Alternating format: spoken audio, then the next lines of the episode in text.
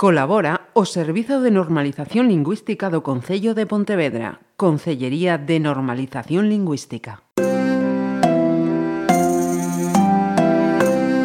A familia Sachoconto.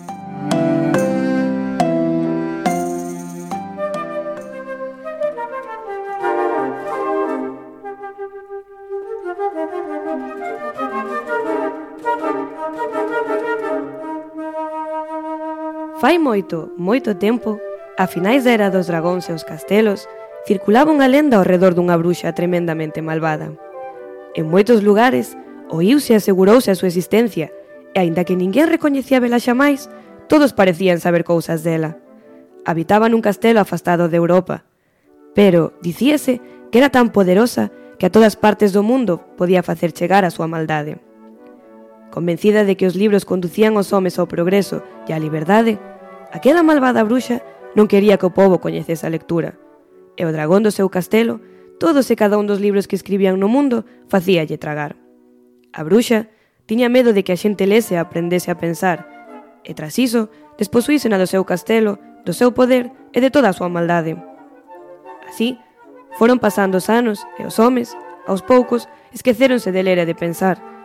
Os nenos Pola súa banda, creceron comunicándose por acenos balbuceando palabras illadas que xamais vían escritas en ningún lugar e cuxo significado non chegaban a comprender e ninguén lle sabía ensinar.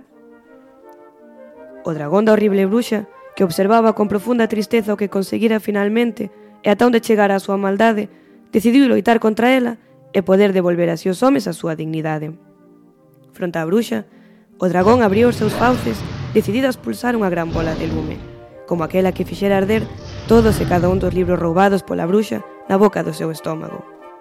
Pero da boca do dragón non saía lume, o que provocou unha gargallada de tal magnitude na bruxa malvada que, segundo di a lenda, deu orixe a varios terremotos na terra. O dragón do temido castelo sospulsaba palabras de tantos libros como comeu.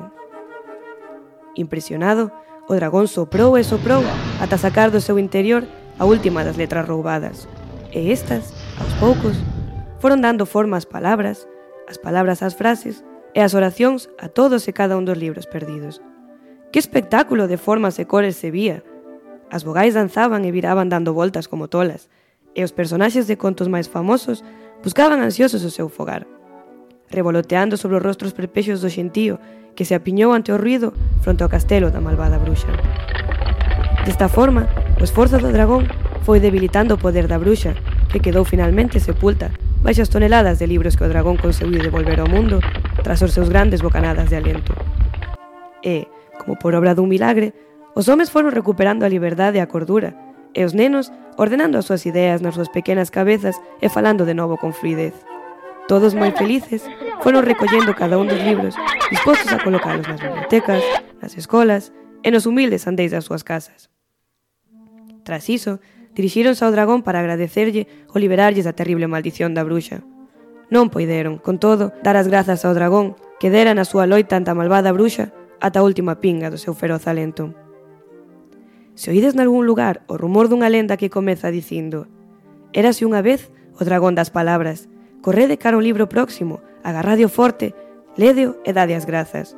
Algúns aínda din que para que non desapareza ni nos falte nunca máis un libro, Aquel dragón vixíanos e gárdanos.